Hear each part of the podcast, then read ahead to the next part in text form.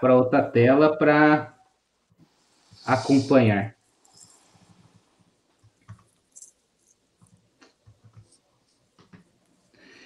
Estamos ao vivo! Estamos ao vivo para toda a rede de computadores do mundo mundial. E isso aí é muito legal. Pessoal, vamos dar as boas-vindas para você que está aqui nos assistindo. A primeira vez que está aqui com a gente, meu nome é Henrique Cassius e nós vamos trazer hoje no podcast Quebrando o Manual a era digital nas diferentes gerações. Estamos aqui, então, todas quarta-feira, às 19 horas, ao vivo pelo YouTube. E também você pode acompanhar a gente em todas as outras plataformas digitais de áudio, ou seja, Spotify, Deezer, Apple Podcast, Amazon Podcasts, ou seja, nós estamos sim famosos. E para dar as boas-vindas ao meu fiel escudeiro, meu grande amigo Jean Marcos. Parece narrador, né, de futebol ou de luta, né? Me sinto no octógono. É narrador de é. rodeio. Boa noite. É narrador de rodeio. É. Boa noite, boa noite, Henrique, boa noite, Leila, boa noite todo mundo que está nos assistindo ao vivo. Boa tarde ou bom dia ou boa noite você que vai nos escutar nos áudios. E seja muito bem-vindo e é isso aí, tamo junto. Bora lá? Quem tá aqui com a gente na live, dá aquele joinha, já dá aquele like maroto, se inscreve no canal se você ainda não é inscrito e vai deixando aqui o seu comentário, que o seu comentário pode render um, um assunto bem bacana aqui com a gente, como foi da, do podcast passado, do episódio passado. Olha só, Jean, nós já temos um convidado aqui, ó. Boa noite, quem é essa intrusa aí? Ops, essa é a nossa convidada. Eu já vou apresentar ela para vocês. Essa aqui é a minha mamãe. Sim, ela resolveu aceitar entrar na nossa empreitada, tá aqui com a gente. Então, mãe, você tá com a palavra agora, se apresenta, diga quem você é, o que você faz e dá as boas-vindas ao pessoal aqui da nossa, do nosso podcast. Boa noite, pessoal. Então, né, eu sou mãe do Henrique, aí amiga do Jean, e eu sou a professora Leila. Eu trabalho com aulas particulares. Sou também formada em farmácia, sou farmacêutica e sou professora de química, física, matemática e biologia.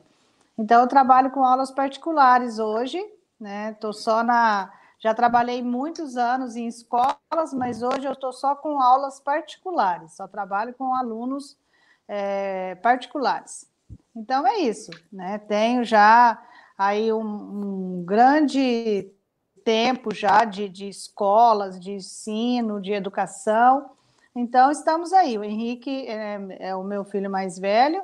Estamos aí nessa nessa batalha com esses podcasts tentando. Isso né... aí. É isso aí, muito legal. Mais um dos nossos projetos que está sendo colocado em prática, né, Jean? Que é chamar pessoas, convidados, qualidade do nosso dia a dia. E hoje o assunto ele é muito, muito legal. Eu gosto muito desse assunto porque ele é uma interação das, das do digital nas gerações que se acontecem, né, que a gente vive. E aqui no nosso podcast nós temos duas gerações muito distintas, né? A geração da minha mãe, que viu a internet nascer, crescer, evoluir, está aqui presente, e nós temos a nossa geração que já nasceu com a internet já em ascensão, já em crescimento. Então, eu acredito que vai ser um bom bate-papo, uma boa troca de experiências. E eu quero já começar perguntando, né? começar perguntando. É o seguinte: como que vocês, você, Jean, você, mãe, você que está aí nos assistindo ou nos escutando, como você percebe esse avanço da tecnologia, não só no, no nosso relacionamento, mas também na forma com que a gente estuda, né? Nós sabemos que eu, pelo menos, eu vim de uma época onde eu estudava com carteira, uma carteira atrás da outra, o professor na frente dando aula, às vezes tinha até um tablado e com um quadro branco. Como que vocês veem a, a internet, essa era digital hoje, nesse meio de nesse meio educacional, nesse meio que a gente está vivendo hoje? É, bom, para mim é. Bom, deixa eu falar. Bom, é, então, para mim, eu acho que, na minha visão, cara, é um. Vamos dizer assim, ficou muito mais fácil, eu digo assim, você estudar hoje no meio digital, né? Porque a, na época, antigamente, lá, quando não existia internet e tal, eu sempre escutei a minha mãe e meu pai dizer que era muito difícil, que você tinha que morava longe, algumas pessoas, né? Então você tinha que caminhar muito, estudar, e era sempre muito difícil. E eu vejo que agora com essa era digital ficou tudo muito mais fácil. Não que seja uma coisa, é, vamos dizer assim, melhor. Pode até ser, mas na minha visão, às vezes algumas é, o digital às vezes perde alguma coisa da, da essência, né? Que seja a interação com as pessoas, né? e com o professor juntamente, porque se você tem uma aula online, você às vezes eu penso que você pode não aproveitar muito. No meu caso, eu já fiz, comecei a fazer uma faculdade online e, cara, eu não aproveitei nada. Eu, você tinha que só entrar e tinha uma vez por semana você tinha aula e você tinha que entrar e fazer as tarefas, tudo mais. Ah, você entrava fazer tarefas, mas era não sei, eu não consegui me dedicar, entendeu? Do que você tá ali sentado numa carteira e tá aí, você tem uma dúvida e você tira em tempo real, ou você não precisa mandar um e-mail, alguma coisa para professora. Mas hoje agora tem WhatsApp, tem e-mail, todo mundo, né? Ah, às vezes o professor tem a disponibilidade em tempo integral. Então, acho isso legal também, porque daí às vezes você pode tirar uma dúvida na hora com, com o seu professor e tal. E para você, mãe, como que é essa questão de é, do físico? Você que tem a experiência de sala de aula, você tem a experiência do digital e você também tem a experiência do um a um, do, do aula particular, né? Como que você vê, como que você enxerga toda essa mudança? Então, é, Henrique, Jean, eu sou da geração que eu falo que hoje, quando você estava me chamando, eu ainda pensei, né? Fui lembrar o que era. Eu da geração que as eram feitas em mim. Era aquela coisa que você chegava nas provas, as provas cheirando álcool, né? Porque foi rodado aquilo ali, era toda. Vocês não pegaram nada disso. Então, como você falou mesmo, eu acompanhei todo esse avanço, porque quando foi lançado o computador aqui no Brasil, eu, eu, eu tive o primeiro computador, isso era raridade. Quem tinha o primeiro computador, nossa, nem falar internet. O computador era o único. Nós estamos tendo. Só isso. É. Pode continuar, pode continuar. Tava dando uma travadinha. Ah, então, e, ah, então, é, e com isso, assim, eu vejo hoje, eu, eu fico vendo esses alunos ali que, que com uma facilidade muito grande. Eu, enquanto estudante, lá no ensino médio, eu levava, levei uma vez um gravador enorme para gravar uma aula de um professor que era de história ou geografia, não me lembro. E hoje eu vejo os alunos aí com essa facilidade toda. Então, eu, eu fico vendo. Eu acho isso muito interessante de uma certa forma, facilitou muito a vida dos alunos. Tá? Facilitou muito. Então, o avanço é muito grande, é muito grande. É, é tudo uma questão de saber aproveitar, mas houve um avanço extraordinário. É, isso, isso é bacana, porque o que, que acontece? A gente, você falando das provas cheirando a álcool, né? Eu estava até conversando esses dias com um cliente meu, uma cliente minha, e ela, e ela falava, né, que ela estava em aula do mestrado e tal, e que o professor tinha um slide para passar. E esse slide que ela estava passando era um, era daquele retroprojetor pequenininho, como é que era aquele multimídia? Era do multimídia pequenininho. E eu sou da época daquele uhum. daquele projetor, daquele projetor que tinha uma, como é que era o nome? Era uma uma transparência. Colocava numa transparência, aí colocava. Era um trambolho, era um negócio muito grande. Você que está aí do outro lado, não sei se você sabe, mas procura. era um transparência. É. Eu estou tentando enquadrar aqui. Mas era um trambolho, era muito grande, era quase o tamanho de uma televisão daquelas de tubo. Hoje em dia, nem se vê mais televisão de é. tubo, né? Talvez só nas escolas. Nas escolas, aquelas laranjadas lá. Uhum. Eu não sei. Você, você deve ser de uma época um pouco antes disso, né, mãe? Não, é, sou antes disso. Antes disso, não existia nem retroprojetor, assim, a gente nem tinha nada com retroprojetor. Era tudo o professor passando no quadro, era livros, a gente usava livros, porque é, é, não tinha como você trabalhar com nada, não tinha xerox, não existia xerox. Era o retro, você, você escrevia na prova à mão, a, à mão, manual, escrevia na me fugiu o nome agora, não lembro o nome do papel que era, né? Que, que, escrevia ali, a professora ficava rodando, era manivela, assim, ficava rodando lá 100, 200 provas, uma a uma, para no outro dia chegar, às vezes borrava, às vezes você chegava não entendia. Então, se a professora tinha uma letra boa, tudo bem, até ficava bom, mas tinha uns que não tinha, tinha professores homens, então, era, era uma coisa desgastante.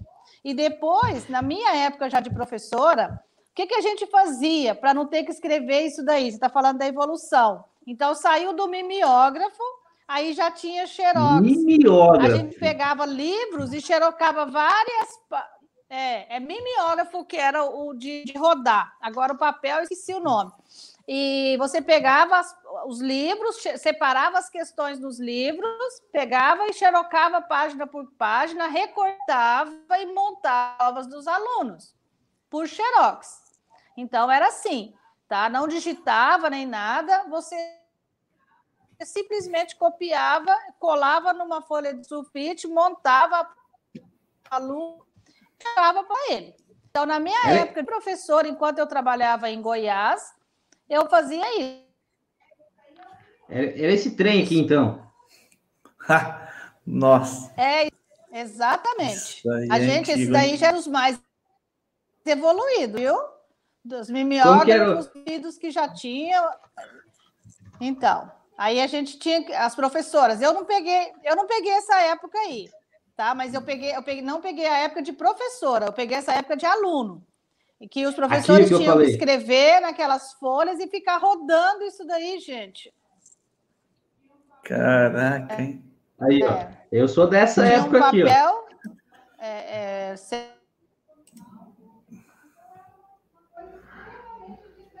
Esse retroprojetor aí com transparência eu já vi, já a gente usava na igreja isso aí porque quando o pessoal ia cantar, daí tinha a letrinha da música, aí botava ali, jogava na parede, o pessoal conseguia acompanhar a gente. Isso aí é antigo, cara. É, nós tivemos um problema técnico aqui com, com a minha mãe, já já a gente, a gente recoloca ela. Mas, pessoal, você que está do, do outro lado escutando a gente, é, como que você lembra dessa época? A Sônia falou aqui para gente eu sou da época do computador tela verde e laranja. Eu vou, eu vou pesquisar esse computador aqui. Nossa, aí é, ah, essa, a, a Sônia é minha mãe, né? Então eu ia falar a Sônia. A minha mãe, ela, ela pode comentar aí como que ela fazia para ir para a escola, como que ela pesquisava. Lembro que a sua mãe vai falar sobre isso também. Mas, cara, como que as coisas evoluíram bastante. Hoje você consegue fazer muito mais coisa que era que demandava muito tempo antigamente, hoje é muito rápido, né? Muito mais coisas. Você imagina você, cara, ali ainda que eram poucos alunos e tal, né? Agora você imagina uma ODC hoje aqui da vida fazer tudo isso aí nesse mimeógrafo aí. Imagina. Pois é. Nossa, coisa. E a gente, a gente trabalhou domingo, a gente trabalhou domingo num concurso da Polícia Civil, né? E olha a tecnologia quanto que ela evoluiu, porque imagina você corrigir uma prova numa quantidade de pessoas dessa, que ela é ao nível, ela, ela é a nível nacional, ela é a nível é estadual, foi da, é polícia, da polícia militar. Estadual. E existe hoje uma, uma máquina que o, o aluno ele coloca, ele pinta lá o gabarito, né? Eu não sei se tem algum aluno aqui com a gente hoje, mas se tiver, manda aqui. Manda um comentário aqui pra gente. Que ele pinta o gabarito com toda a, a bolinha e passa numa máquina. E a máquina, ela faz a leitura muito rápido do resultado que a, a pessoa uhum. tem.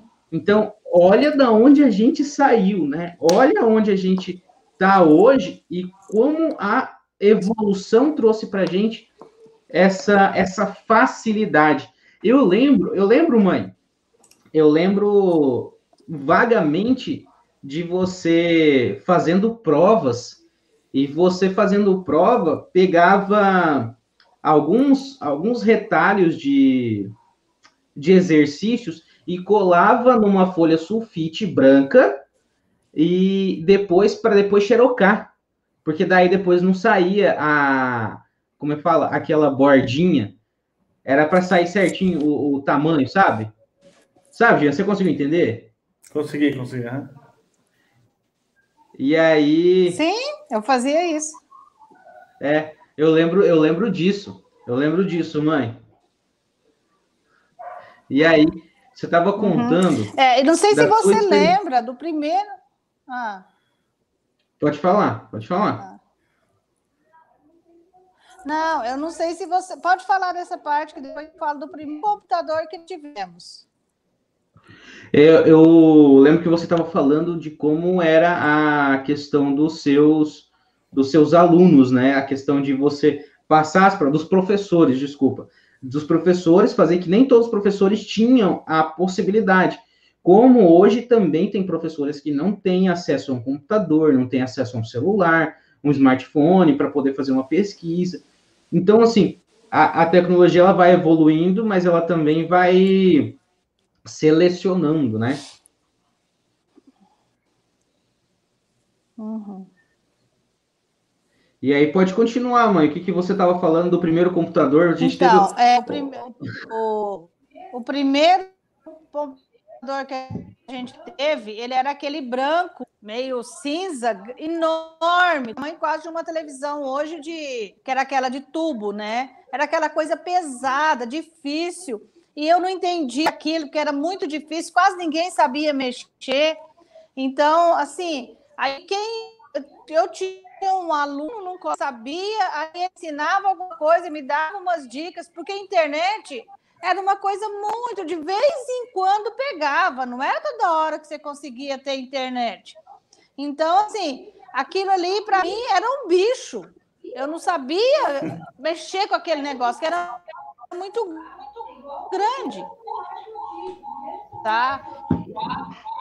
O primeiro que eu celular que eu tinha. Deixa eu ver que eu faço. Menos desse tamanho tijolo mesmo, isso que falam. Era da, da um tijolão, um negócio muito grande. Então eu fico vendo hoje, eu não sei que tamanho. Eu acho que daqui a um dia o celular vai ser do tamanho de um brinco, sei lá o que, né? Tamanho de um, de um fone, de uma coisa. Porque a evolução é muito grande, muito grande. Então, assim, eu vejo que no meio acadêmico, isso daí disparou, tá disparado mesmo tá? Uhum. Então é isso. Essa é, para nós assim, para quem tá já já estava, ah, é tudo muito muito muito distante, tá? É, já passou muita coisa e, e, isso aí tem o quê? Deixa eu ver, deu uns 23 anos, 22 anos que eu estou falando dessa, desse primeiro computador, porque eu lembro o Heitor era pequeno. É, foi uma uhum. época que uns, uns 22 anos. Então não é uma coisa tão falar, não, é 50, 100 anos. Não, tá? Isso é coisa de 20 anos para cá, essa evolução. Então, eu vejo que a coisa é, é, disparou, disparou, tá? Então, na minha hum. opinião, esse avanço é muito grande. Então, é isso. Certo. A gente teve um pequeno contratempo aí. O Henrique está resolvendo ali uns probleminhas técnicos, mas isso é muito legal, cara, porque a evolução que teve, não é mesmo? Que nem ela estava falando, essa parte onde o computador, o primeiro computador era uma caixa, a Sônia comentou, o computador era verde e laranja, eu lembro também que quando eu comecei a usar o computador, era aquelas coisas, aquelas caixas enormes que tinham, não é? Era também disquete, você usava muito disquete, né? Não existia pendrive, não existia é, muito armazenamento, né? Você não tinha muito o que fazer, então você ficava mais ou menos preso a isso. Então, você, o Windows era 95, você tinha que colocar um disquete para rodar quando você queria instalar ele. Ele era, era um serviço muito limitado, né?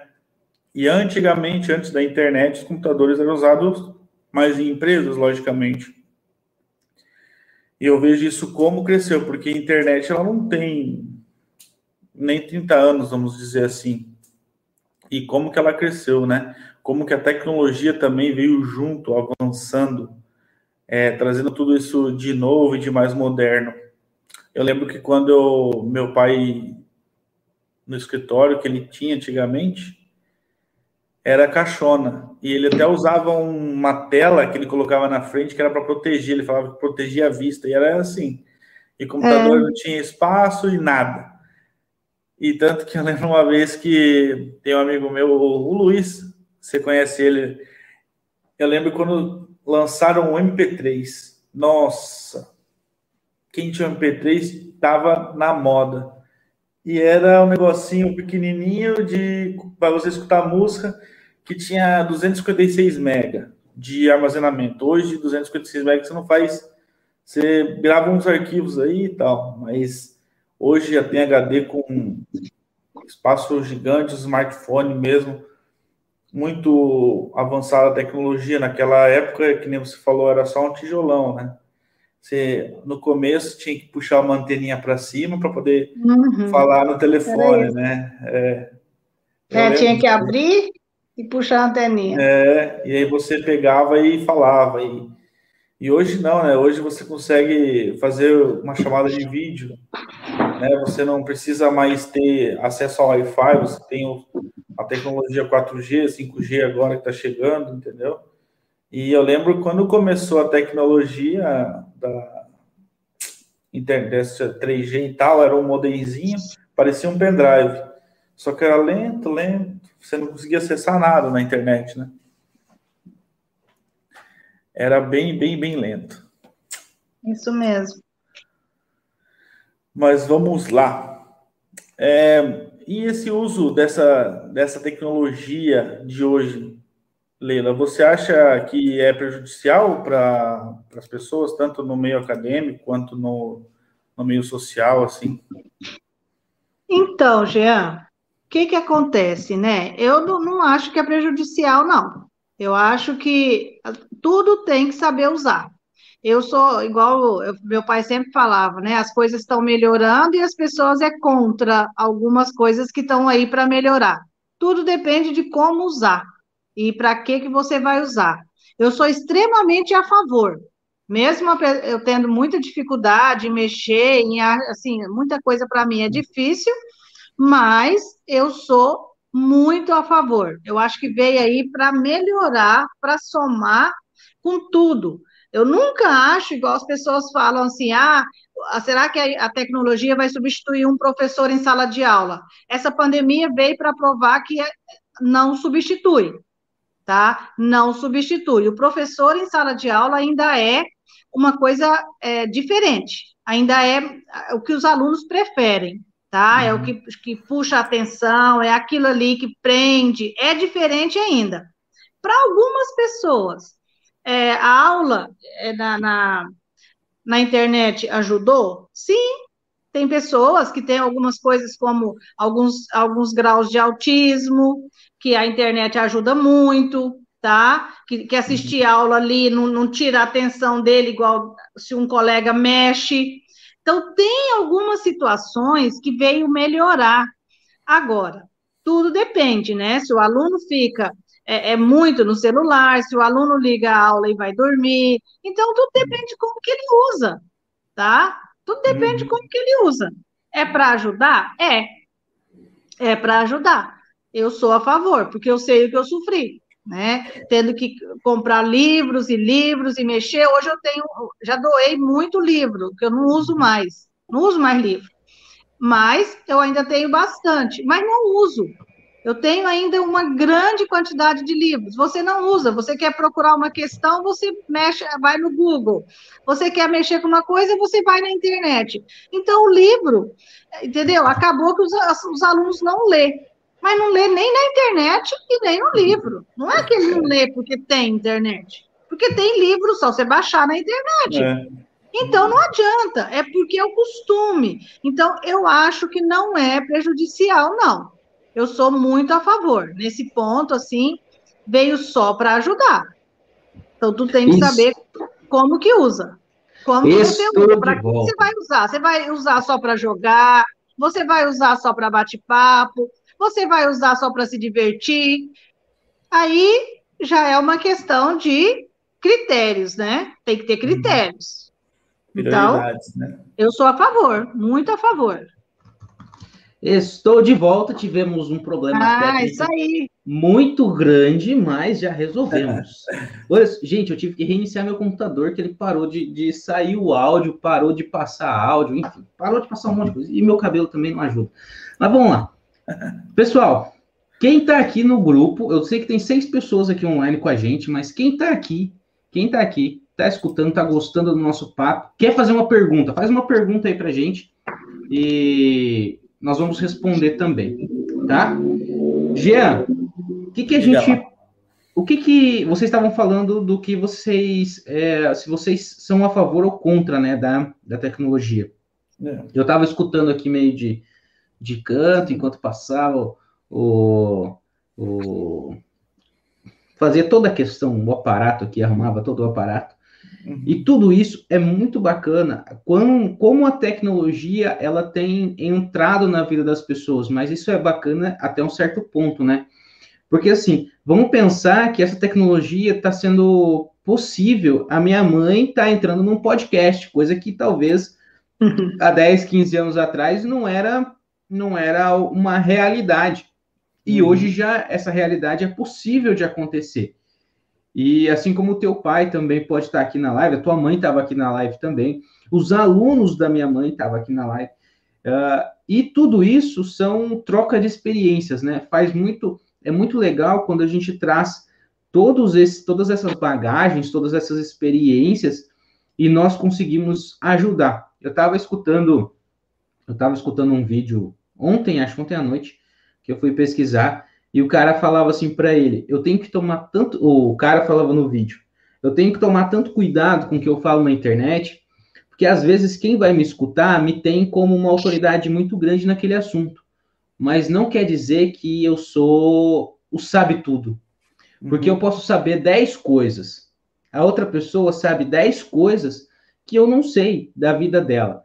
E esse eu não sei da vida dela, a gente junta, a gente troca a experiência, a gente conversa e a gente é feliz.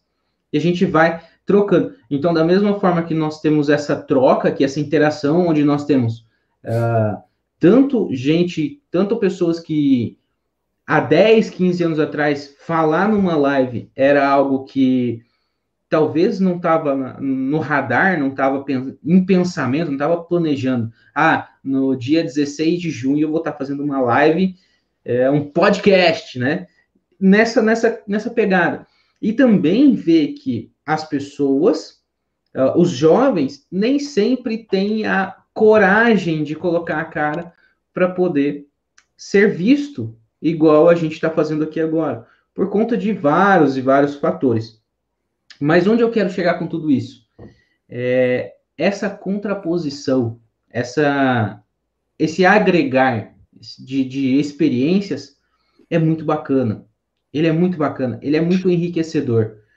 Porque eu aprendo, o Jean aprende, a minha mãe está vivendo talvez algo que ela nunca tenha vivido na vida, que é uma live com três pessoas, e as pessoas estão aqui na live também vendo isso, como é possível fazer isso e como não é difícil, né? Como é possível. Difícil tem a dificuldade, mas ele é possível e dá para a gente fazer.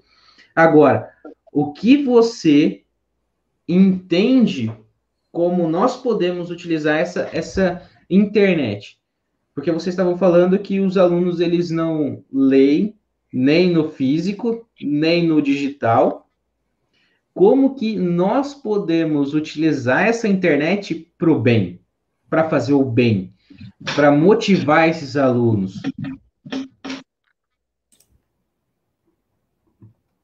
Bom, assim, né, é justamente, eu acho que é isso aqui, é pondo a cara, falando e mostrando que é possível, entendeu? Que você consegue fazer leitura, pegar um livro, baixar, que você consegue fazer as coisas, mesmo assim, com tanta dificuldade, com tanta coisa, que é possível, tá? Que é possível você conseguir. É, é isso que, que, ve, que eu vejo aqui, porque as pessoas acham que não.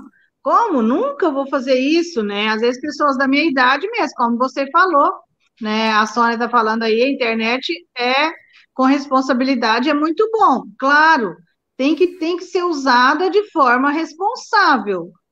Você tem que olhar o que está falando, o que, que você está fazendo, porque realmente aqui você está sendo visto.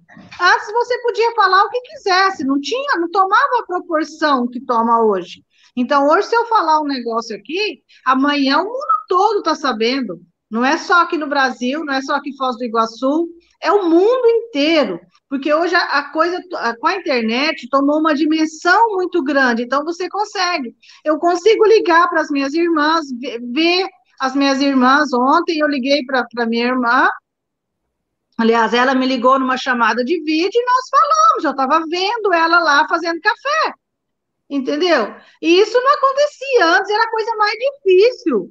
Eu sou da época que, para fazer uma ligação, quando eu fui estudar fora, ligar para o meu pai e para minha mãe, eu tinha que sair para fazer uma ligação de orelhão. Quem hoje, se eu falar, às vezes até o Jean nunca viu. Você já viu o orelhão, Jean? Já falou no orelhão? Pois já, é. Já. O Jean então, não é, o Jean não é dessa idade, não. Eu só conseguia falar com meu pai e a minha mãe no domingo, na hora do almoço, eu tinha que ir no orelhão para ligar para eles. Entendeu? Fazer uma ligação a cobrar, era caríssimo, tinha que falar pouquinho, rapidinho, tchau, só tô com saudade, tô bem, tô isso, tchau, porque era muito caro. Uhum. Tá? E você ficava ali em pé. Às vezes tinha fila. A melhor coisa era, é, a melhor coisa era quando a gente descobria na faculdade ou algum orelhão que estava estragado que você fazia ligação de graça. Que aí eu ligava para o papai, a, a, se as meninas da, da estivessem escutando, é, o orelhão estragava. Aí a gente descobria, meu Deus, você ia lá, a fila estava quilométrica, mas você esperava.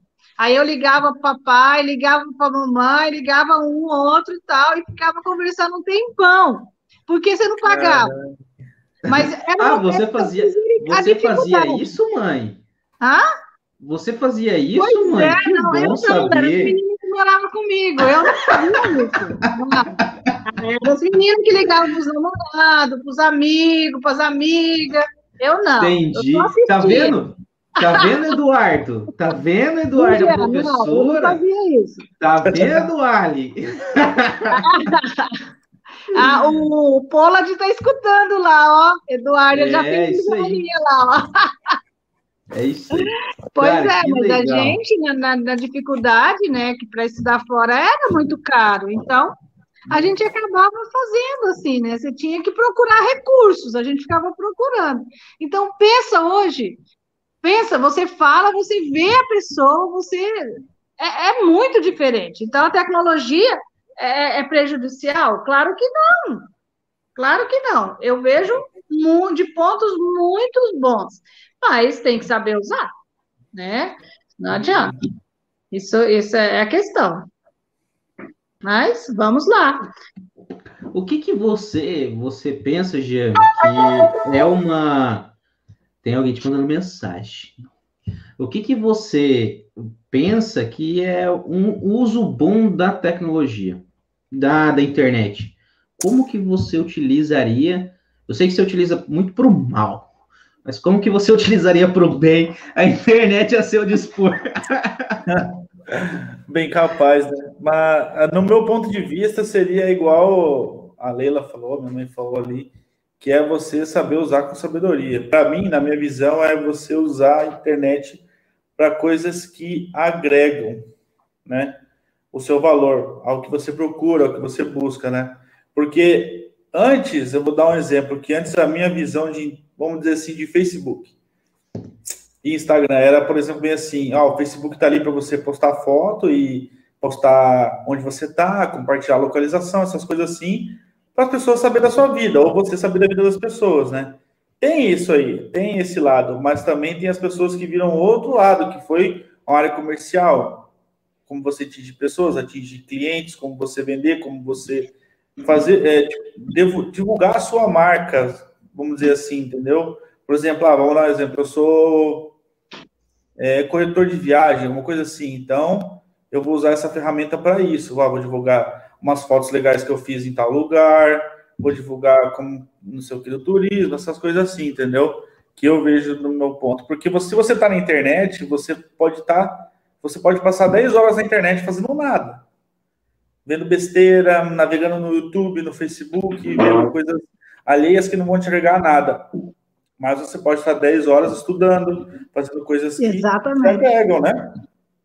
Então isso aí tem que ser estimulado, isso tem, isso tem que ser estimulado, eu acho, nas pessoas tanto nos jovens ou nas crianças que agora estão passando por essa parte muito de é, conteúdo virtual, aula virtual, entendeu? Que nem a Leila falou, para as pessoas não ligar lá a webcam, a webcam não, entrar na aula e voltar a dormir, né? Entendeu? Elas, elas têm que ter esse. Não só o celular vai ser só para jogo, ou só para Facebook, Instagram, alguma coisa assim.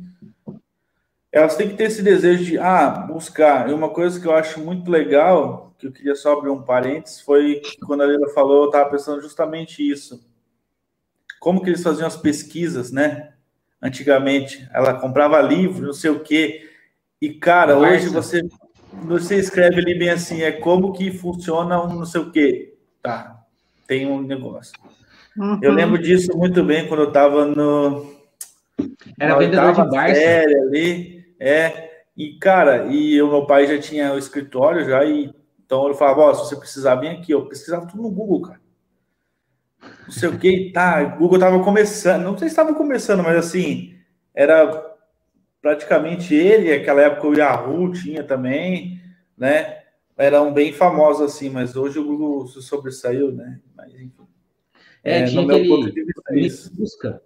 Me busca também, era. Tinha, era um... é. Busca pé. Busca pé, tinha Busca pé tinha também, aham. Aí o Google, o Google foi só comprando, foi dando uma de Rosicler, foi comprando. Ô, oh, a boca. foi comprando. Mas uma, ó, uma coisa interessante que não tem nada a ver com o assunto, mas é sobre tecnologia, é que na época, teve uma época, cara, que o Google, a, o, Yahoo, o, o Google foi oferecido para o Yahoo, para o Yahoo comprar o Google por acho que um milhão de dólares, se eu não me engano, na época. Eu vi uma matéria sobre isso. E o Yahoo não quis comprar, tá ligado? E hoje o Google vale 300 bilhões de dólares. Só assim. Eu, olha, isso, isso é o poder que tem essa informação na internet, né? Ontem, ontem teve o jogo do Portugal contra Portugal contra a Hungria. E depois do jogo, o Cristiano Ronaldo foi fazer uma entrevista. Não sei se vocês ficaram sabendo disso. E o Cristiano não. Ronaldo, ele não toma Coca-Cola.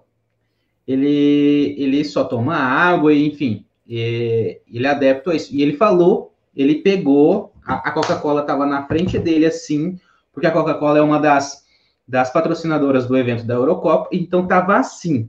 A Coca-Cola estava na frente dele. Ele pegou, simplesmente tirou a Coca-Cola e falou assim: Coca-Cola faz mal. Só nessa, nesse ato, nessa ação, a Coca-Cola perdeu 4,5 bilhões de dólares de valor de mercado. Só por essa só por essa ação do Cristiano Ronaldo. E isso Cara. viralizou na internet, isso viralizou na internet, porque foi um, um famoso que falou. Então, ele tem um poder tão grande de manipular o mercado na, em toda no mercado global, em toda a vida que ele está ele tá mexendo. Então, isso é muito, muito perigoso, mas também é uma coisa para a gente ficar muito atento. O quanto isso mexe com a gente, né? Uhum. Então, aqui, ó, a Catarina falou assim: vocês bebem só água também, né? Eu só bebo, só bebo água, tá? Eu sou um cara fitness. Eu gosto água. da coca. Me dê coca. o Jean e... é sócio da, da Copa. Da, da eu Copa. queria ser, mas não sou. Mas só um parênteses aí sobre esse, esse negócio. E, cara, ela perdeu quantos? 4 ponto... 4,5 bilhões. Eu vou pegar aqui certinho. Bilhões? Bi bilhões. E a Coca investiu em 2019 4,2 bilhões em propaganda, velho. Você pois sabe o é. que, é e isso? perdeu cara? ali tudo. E perdeu só porque o cara fez um. Um minutinho ali do Cristiano, isso. que quase não é famoso. Pergunta aí, é. quem estava assistindo o jogo ontem, que está aqui? É. Não sei quem estava assistindo o jogo ontem que está aqui. Pergunta quem está aqui que estava assistindo, manda fazer um joinha assim que assistiu, ó. Quero ver ah, quem verdade. que assistiu. Quem assistiu o jogo, coloca aí um joinha para eu saber se estava assistindo a Cristiano Ronaldo, o maior jogador das das Eurocopas, fez dois gols ontem, maior artilheiro de Eurocopa também, bateu mais um recorde. Enfim, cara... vamos falar do Cristiano Ronaldo. Enfim, cadê o assunto? É, ué, o, o cara já é famoso por si só, né? É, deixa lá, deixa lá no cantinho dele, né? É. Vamos que vamos. Tá. E, mãe, hoje, hoje você, na pandemia, você teve uma experiência muito bacana, né? Que você deu aula virtual. Você uhum. deu aula, fez uma live, fez algumas lives no Instagram, e eu queria te perguntar como que foi fazer uma live sem a presença física, fazer uma aula de química, que é algo que você gosta, mas sem a presença física dos seus alunos, você podendo olhar no olho deles. Como que foi isso para você? Então, é, é para mim foi muito difícil, porque eu sempre disse, eu sempre quando eu fui fazer, é, quando eu fui fazer o curso de professora, né, de química, eu sempre falava que eu queria mexer com pessoas, que eu não queria fazer um curso onde eu fosse trabalhar com pessoas e não com máquinas e não ficar de, atrás do escritório mexendo ali com papel, que isso não era o que eu gostava tá? Que o meu negócio era mexer com gente, tá ali olhando, é, gostou, não gostou, entendeu, não entendeu, né? Tá, tá junto com as pessoas ali, aquele calor humano. Então, para mim foi muito difícil, tá? Como toda mudança. Toda mudança gera um transtorno, né? Que na, na química ainda fala, toda mudança para ter uma reação ali, você tem que gerar uma bagunça, uma desordem. Então, para uhum. mim, foi uma desorganização, foi uma coisa muito difícil, tá? Você que presenciou um pouco sabe que isso não foi fácil. E ainda não é assim para eu ficar falando, é, fazendo aula, não é uma coisa que eu faço muito espontâneo. Então, não sei quando assim, quando você força, você convida, né? Que você dá umas cutucadas, aí eu vou. Mas é, eu gosto também, não vou dizer que eu não goste de dar, de falar no virtual tal, mas eu, eu tenho mais dificuldade, né? Porque é uma, não é uma coisa que para mim é igual dar aula no quadro. Me põe numa sala de aula com 30 alunos, eu não vou tremer, aquilo ali para mim eu tiro de letra. Mas me põe aqui na internet, espera um pouquinho, parece que aí trava tudo, né? Aquilo nada funciona. Então, para mim foi assim, eu falo que foi quase um parto você tem que tirar aquilo do fundo. Você tem que buscar aquele monte de coisas. Então, para mim, aquela, as aulas que eu fiz online, que eu, que eu gravei, foi muito, muito difícil. Muito difícil. Foram, assim, 10 minutos de aula que parecia que foram 24. 24 Mas você, horas. Você consegue perceber a dimensão do que você fez? Sim, consigo, que, que é uma coisa muito diferente, que, que a coisa atinge um, um assim, ela, ela espalha muito rápido, muitas pessoas vêm, que até igual no dia que eu estava falando, tinha a Letícia no Mato Grosso assistindo, tinha lá em Turama assistindo, tinha aqui, então tinha, era, era uma coisa que, que atingiu um monte de pessoas que não estavam aqui do meu lado. Né? Então, eu tenho noção disso, acho importante, tá? Acho muito importante, né? Mas que é difícil, é. A gente não é tem é fácil, aqui, não é. A gente tem aqui na live é, três tipos de pessoas, né?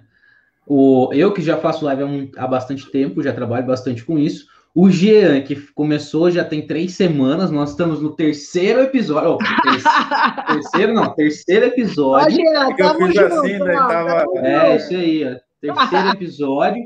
E a minha mãe, que fez umas lives no ano passado, acho que foram quatro ou cinco lives também, todos os dias. Só que ela fez não só mostrando o rosto, né? Mostrando o, o, o perfil dela. Ela fez com uma estrutura onde ela colocou o celular assim, em cima tinha um vidro, e aí ela escrevia embaixo.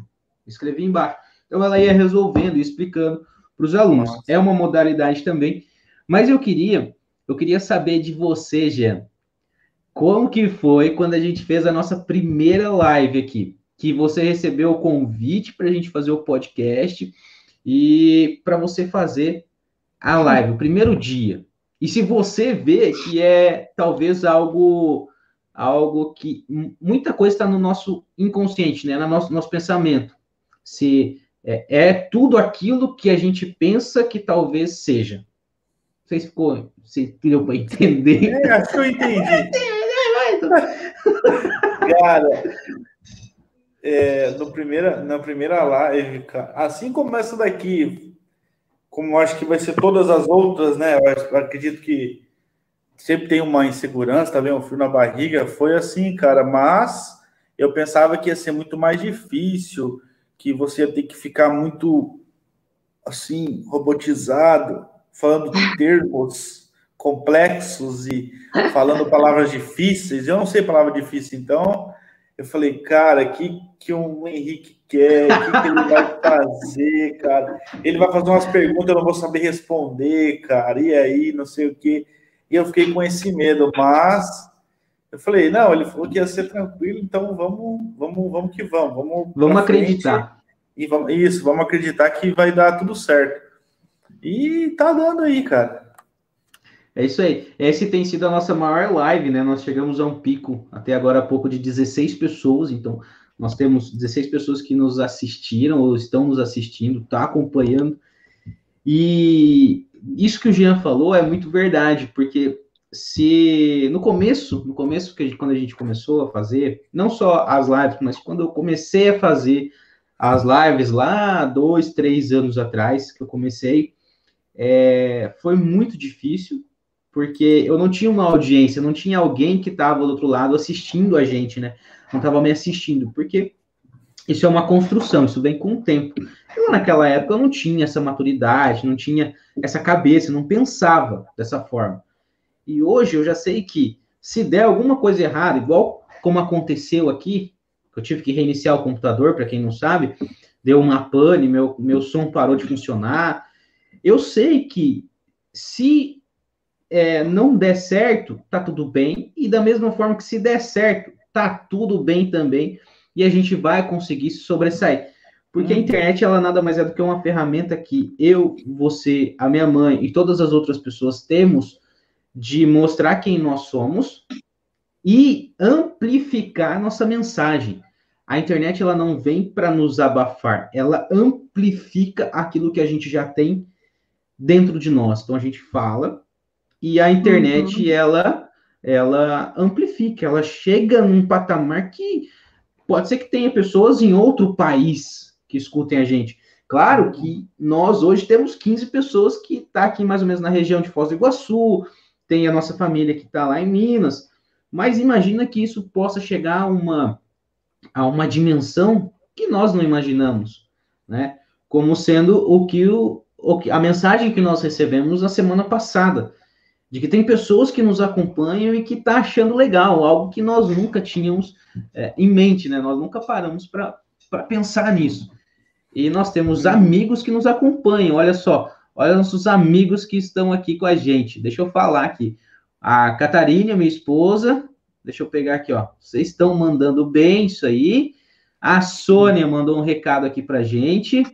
Você está tirando de letra, Leila. Isso aí. Ah, ah Sônia, tamo junto. Olha lá, Leila dando banho na galera. É Ai, meu Deus do céu, hein? É isso aí, Carlos, tudo bem? A Amanda sendo Amanda, passou um monte de, de, de figurinhas. Serjão Berranteiro está aqui conosco também nessa, Serjão, live. Unidos. Esteve, esteve conosco nos três episódios, hein, Jean? É. Nosso, tá no nosso fã, fã clube já. Ah! Serginho. É. Ser, quando a, é, eu lembrei quando ela falou que ela é formada em farmácia, que o Sérgio também está fazendo farmácia. É isso aí, ó. O Lucas também está aqui com a Lucas. gente. Bervik, Bervik, Bervik está aqui com a gente também. Seja bem-vindo, nos acompanhe. Estamos aqui toda quarta-feira às 19 horas. E aí, para a gente seguir um pouquinho mais com o nosso assunto. Ah, eu tinha visto aí a Marcele, o Eduardo, o é Verdade. Verdade. O Gian também, ó. Tá aqui, ó. O colocou... Gian eu vi também. Ó, eu Marcele. acho que eu tinha visto. É, a Marcele, o Eduardo. Eduardo. Isso aí. Tá todo mundo é. aqui, 15 pessoas. Cara, nós estamos com que 15 bom, pessoas. Hein? Isso aí. E, pessoal, como que você percebe não só a internet, mas as redes sociais no meio que a gente está. Como que vocês enxergam Facebook, Instagram, YouTube, uh, TikTok, todas essas redes sociais, como que vocês enxergam isso tudo no, na, na vivência que a gente tem atualmente? A Maísa também aí, ó. Então, eu para mim, assim, essa parte de redes sociais, eu vejo que é, de certa forma tem, eu vejo que os, os adolescentes, na verdade, têm se mostrado muito ansioso, tem deixado, porque é muita informação, é muita opção, eles têm muita opção hoje e eles não estão conseguindo lidar com essa variedade, com essa quantidade de, de opções que eles estão tendo. Então, aí é que entra. Eu falo que os pais não, não, não existem à toa, né? Tem que estar direcionando os pais, os professores, que são, hoje em dia, os orientadores do, do, dos filhos, dos adolescentes, ainda são, né? Professores também têm uma influência muito grande sobre os adolescentes. Então, está orientando que tem um monte de coisa, mas você não é obrigado a participar de tudo. Entendeu? Quem tem Instagram, tem Twitter, tem não sei o quê, que eu não sei nem se isso existe mais, TikTok, e, e vai, Facebook, e você quer aquilo tudo, e você TikTok, quer participar de TikTok, quer fazer vídeo, quer não sei o quê, e você acaba se perdendo. E aí isso cria adolescentes ansiosos, porque, ah, porque o meu amigo faz, porque o meu amigo vê. Não, é igual aqui, ó, o Jean e o Henrique são amigos há muitos anos, tá? E Mais de 10. o Henrique já está na internet há muito tempo, o Jean entrou agora. Não quer dizer que o Jean tinha que entrar quando o Henrique entrou. Uhum. Entendeu? Então você vê que, que. Mas isso aí, vocês que já são jovens, né? Que eu não vou falar que são velhos, mas são jovens então, aí os adolescentes não é assim, é uma competição entre eles. Então, isso é que eu acho que tem, tem que estar os pais ajudando e os professores também. Você não é obrigado a participar de toda a rede social. Eu sei que o Instagram, por exemplo, eu, pessoa, não tenho. Não tenho meu Instagram particular, eu tenho da, da, da Master Prof, mas eu não tenho o meu e já acho que aquilo ali me faz perder tempo demais, porque eu fico vendo, fico pegando informação, fico pegando notícia das pessoas, porque eu quero ver alguma coisa, uma informação, eu estou ali. Então, é, eu acho que tem que saber lidar. Tudo tem que saber usar, tá? Não adianta, isso aí mesmo, é, isso é, não é só na internet. Se você joga futebol e você quer jogar futebol de manhã, de tarde, de noite, também não vai ser legal. Ah, é uma atividade física, tá, mas você vai fazer atividade física o dia inteiro, também vai te fazer mal. Uhum. Ah, é, então tudo, tudo, tudo tem que ser usado de forma consciente, de forma responsável. Então, as redes sociais têm é, é, essas, esse monte de informações tem gerado. Tá? Até um aluno esses dias me falou que tem uma geração aí que agora está fazendo 18 anos, que é uma geração onde teve mais depressão e mais ansiedade. Tem um estudo sobre isso. Ele estava me falando sobre isso esses dias, eu não, eu até não lembro de onde que ele tirou. Mas é isso, pensa, 18 anos. Eles nasceram, igual eu falei, na internet começou a, assim, a, a expandir mesmo, tem uns 18 anos. Então, eles uhum. nasceram junto com essas informações. Então, para esses, para essa, essa, esses adolescentes que estão hoje fazendo 18 anos, esse ano, eles sofreram uma descarga muito grande, tá? Eles, como eles ainda, agora os mais novos, já estão sabendo lidar melhor com isso daí. Porque eles nasceram, já tinha. Entendeu? Para vocês também, é, é, não, não, não deu tanto problema para a geração de vocês aí, de, de 25, 26 anos. Por quê? Porque vocês nasceram antes. Então, é. vocês já foram crescendo junto. Então, tudo isso tem que olhar, tá? Tem que estar tá verificando, tem que fazer um, um monitoramento. Os Olha pais só. estão aí, tem que monitorar. Olha tá? só, um dado que eu vou trazer para vocês aqui. É, hoje, no Brasil, nós temos 134 milhões de usuários da, de internet ativos no mundo. Uhum. Desses 134 milhões, 23, 24,3 milhões de crianças e adolescentes de 9 a 17 anos estão conectados. Então, dos 134 milhões, 24,3 milhões são adolescentes ou crianças dos 9 aos 17 anos. E isso é uma conta que é muito grande. Eu estava pegando aqui, né? Eu não lembro certinho, eu tava, escutei há um tempo atrás, quantidade de informação que o nosso cérebro recebe por dia através de toda a tecnologia e quanto o nosso cérebro consegue é, transformar isso em uma informação mesmo. Eu não me recordo agora os números certos, uhum. mas é, é, é, um número assim astronômico a quantidade de informação que a gente recebe e a quantidade é muito baixa do que o nosso cérebro consegue processar. É cerca, é cerca de, de assim de 30 milhões de informações para a capacidade de, de, retenção de informação de 3 mil. Entende? É, uma, é muito grande. E hoje, na internet, nós temos 40 trilhões de gigabytes de dados disponíveis. É Isso são. É muita coisa, é muita coisa. E você vê, uma criança de 9 anos já está conectada. Uhum. Quando você tinha 9 anos, você estava conectado no quê, Henrique? Ah, não, aí você me, per... você me pegou. A Leila, quando tinha 9 anos, ela estava conectada no quê? Olha eu? o que, que você eu, vai falar, Leila. Não, é, o Henrique, o, Henrique. Catarina, né? Não, então, era... o Henrique estava conectado na bola de futebol. Era então, só isso que ele fazia tá? Era, era o Henrique, até os 15 anos, ele treinava futebol, futsal, tá? Futsal, é, basquete vôlei. e vôlei. Nossa, eu ficava para lá e para cá em Maringá, ele treinava E assim era tipo um mini atleta. Ah, é, era, era essa época hoje que a Catarina tá me mandou uma foto hoje. Era nessa época que a Catarina me mandou uma foto que eu tinha tanquinho ainda. Ela falou assim: saudades do que eu não vivi. Mas, para você ah, ver ó, como. O mandou uma colocação ali, Henrique, ó. Essa geração não sabe a maravilhosa ferramenta que eles têm, nem querem saber, nem estão nem aí para muitos, o que é, é triste. Verdade, Carlos. Isso aí realmente é uma verdade, tá? Uhum. Eles não estão, mas aí é que entra o papel dos pais e dos, dos educadores. Orientar. Orientar. Eles não, não, eles não têm como, ninguém nasce sabendo nada.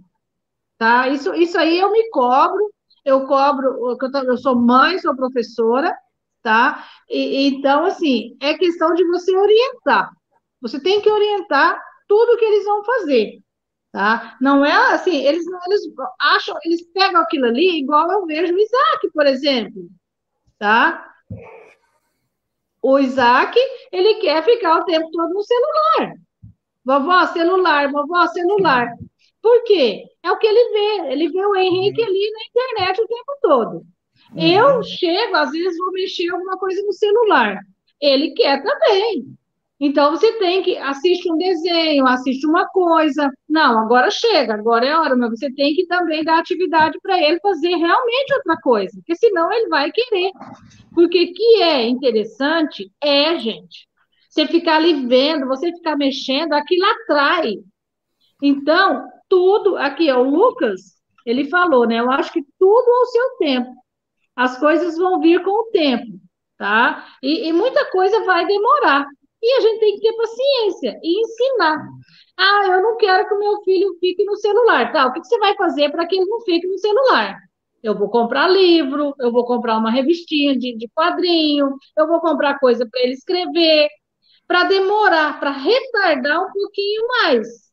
Entendeu? É, mas não adianta não, celular. não, eu não quero que meu filho fique, filho fique no celular. Mas você está o tempo todo no celular. Uhum, tá? Exatamente. Você está ali falando é o, que, o tempo todo. É o que, o, o, é o que você ia falar, né, Jean? É, porque não adianta nada você fazer e o teu filho sempre vai fazer o que ele tá vendo, igual a Leila falou, né? Cara, a gente sabe o Henrique na internet, então fica bastante, né? Mas o teu filho vai olhar você e vai falar assim, nossa, meu pai, filho falando para mim não, não ficar na internet, não ficar no celular, mas toda vez que eu olho, ele tá na internet. Tá no celular, tá fazendo o quê? E, e essa geração, cara, que tá conectada muito cedo, eu não vejo mais, cara, pessoal nas piazadinhas na rua brincando. Eu não vejo mais. Ó, a gente jogava bola na rua, basquete na rua, vôlei na rua, andava de bicicleta, jogava bets soltava pipa. Cara, a gente pegava uns pedaços de pau, fingia que era arminha Ô, e saía aqui... gritando no meio da rua. Aqui em casa, aqui na rua de casa, dá pra gente jogar um Betis, cara. Eu duvido. Então... Eu vou desafiar. Vou desafiar o pessoal que tá nessa live aqui, que é de Foz do Iguaçu, a vir aqui na minha rua pra gente jogar um Betis. Duvido que vem. Sérgio Berranteiro, Gia Mantovani, disse que era o bichão aí. Ih, eu acho que o Sérgio nem jogava Betis, mas enfim. Piá de prédio. Ah, mas o que acontece é isso, cara. A, a tecnologia deixou muitas pessoas é, não, alien, não é alienada a palavra, mas tipo, elas vivem ali, entendeu? 100% conectadas, tá ligado? Agora eu te pergunto, você imagina se essa geração pega e um dia pia, acaba a luz no mundo, acabou a luz, não tem mais luz. Ah lá, te respondeu. Hum. Ele respondeu. Ah. Então vamos, né? É, aí, ó, é exatamente aí. isso que eu. Que eu é... o, o Jean, hoje, você sabe que quando acaba a energia, a, as pessoas não ficam preocupadas com a luz, tá? A uhum. luz, com a geladeira, com nada que não está funcionando. Gente, a internet não funciona. Meu Gente, celular não vai carregar. Carregado acabou a energia. Entendeu? Então é isso. Eu vou é dar uma surra em vocês, ó. olha lá, olha lá. Joguei, joguei na roda, duvido. Deixa eu pegar Essa o comentário eu quero ver, pessoal. Essa eu quero deixa, ver. Deixa eu pegar o comentário pessoal, fixar aqui para a gente poder ir lendo, a gente não perder ninguém. Claro que daqui a um tempo nós não vamos conseguir colocar mais, porque vai estar tá chovendo comentário aqui, vai ser uma loucura. Meu Deus. A professora é demais, que aula, hein? Parabéns, lindo e oportuno tema. Muito bacana. Valeu, obrigado. Nove anos Sim, eu já Carlos, é, é, isso, isso é verdade. A gente tem que parar para pensar e, para, e conversar sobre isso, porque as novas gerações estão vindo aí, ó. Entendeu? Yeah. É isso que eu estou falando. Não adianta a gente querer uma coisa se a gente não mostra aquilo, tá? Que... Se a gente não vive. Eu achei, então, eu achei muito... eu, igual eu não tenho como falar para o meu filho. É, por exemplo, quando o Henrique é, estudava lá no ensino médio, vou lembrar agora, Henrique. Lá vem. Que às vezes eu tinha que deixar o Henrique de castigo para ele estudar. O que, que eu fazia, Henrique? O que, que era o castigo? Que coisa! Olha, é cuspir na testa e cair na. Nossa, cuspir para cima e cair na testa. O que, que eu fazia que eu tinha que sair para trabalhar? A minha mãe. O que, que eu fazia, gente? Olha como era interessante, mas a gente tinha opção. A minha mãe, eu a minha mãe ela pegava. o modem da internet, que pegava no, no, no, no computador. carregava, porque o celular não existia, né? No, o modem. Eu carregava o modem, põe no porta-mala do carro e ia trabalhar. Para ele poder estudar. E eu vivia brigando para ele ler, né? Hoje eu fico vendo como que é engraçado. Vivia brigando, que ele precisava ler. Agora, esses dias, ele me dando livro que eu precisava ler. ele, eu falei, gente, o negócio está invertido agora. Inverteu não, e tirava tudo. o modem de mim, agora a internet não tem como fazer mais. Ah, não, a internet já está fazendo um monte, olha aí, ó. Você já está fazendo. Está é. fazendo isso aqui, é, e agora, agora a gente, em vez de tirar, tem que colocar, né? É. Não, não, não, entra na internet, não vai na internet. Mãe, vamos fazer uma live, vamos fazer um curso online, vamos, fazer, vamos falar no YouTube. E eu achei muito interessante o que o, o, que o Carlos colocou, que muita gente não está nem aí para essa tecnologia que a gente tem. Eles não querem saber e, e não querem usar, não querem ter o conhecimento para usar isso para o bem. Eu vejo que se a pessoa ela quiser, hum, é, ela quiser conquistar muita coisa, a internet é um caminho muito mais rápido para ela. Exatamente. Você consegue ter o, o, controle de uma empresa tudo por online. Você consegue gerenciar uma empresa só online pela palma do teu celular, pelo teu computador, pela palma da tua mão no computador. Você consegue fazer é, relatório, acompanhamento de estoque, consegue fazer reunião, consegue fazer um monte de coisas baseado na internet, que usa a internet como ferramenta. Agora, eu vejo não só ah, pessoas mais, mais velhas tendo dificuldade, mas tendo aversão a isso, sabe? Tendo medo. E aí o que, que acontece? É que os mais novos que estão vindo não têm medo de entrar nessa onda. E aí vem essa avalanche. E aí vem que as empresas mais novas engolem as mais antigas, as mais velhas, porque não vem, não vem se preparando, não vem evoluindo, não vem é, é, se atualizando, né? Eu todos os dias, todos os dias eu preciso ler alguma coisa nova do Facebook e do Instagram, porque o meu trabalho depende disso. E aí, todo dia o Facebook tá, tem um, prega uma peça nova e a gente tem que estar tá lá ligado no que está acontecendo. Agora, imagina se não só os, os professores, os doutores, mestrados, todos os profissionais tivessem conhecimento dessa ferramenta e utilizassem no próprio trabalho, no próprio Sim. serviço. E se é, e não é muita coisa, sabe? Não precisa se tornar um especialista em internet, um cientista virtual. Mas é um pouco, um pouco. Se ele pegar 10% do conhecimento, 5% que seja, ele aplicar dentro do negócio dele, ele vai ter um ganho enorme de produtividade, de venda, de cliente. Isso é o que todo mundo quer, né? Dinheiro no bolso, cliente entrando, uhum. enfim. Eu gosto muito, sou adepto total da internet, mas claro, com ressalvas, com ressalvas. E eu falo isso porque eu tenho um filho hoje que tem um, um ano e nove meses e ele, como ele acompanha toda essa essa dinâmica aqui em casa, eu tenho dois computadores aqui, eu tenho uma mesa com o meu notebook, uh, meu, meu escritório é aqui em casa. Então ele entra aqui e ele vê que o pai dele ele senta às nove da manhã, ele almoça, depois ele volta às 14 horas e tem um horário de trabalho baseado na frente do computador. Então eu trabalho o dia inteiro com redes sociais, com internet. Então ele vê, ele percebe isso. Ele percebe uhum. realmente. Mas aí cabe a mim, que sou pai, dar o limite e também dar o exemplo, mostrar para ele o que, que é isso, o que é essa ferramenta, o que ele pode fazer e como ele pode dominar essa ferramenta. Exatamente, exatamente. É uma orientação. É, é aí que entra o papel dos pais. Eu falo que por isso que Deus criou os pais, né? Justamente a, a Catarina está on, tá online, viu, Henrique? Ela está escutando você falar, viu? É aí, então, aí é que entra o papel dos pais, tá? Como orientador, porque se você. E a forma melhor de você orientar é com exemplo.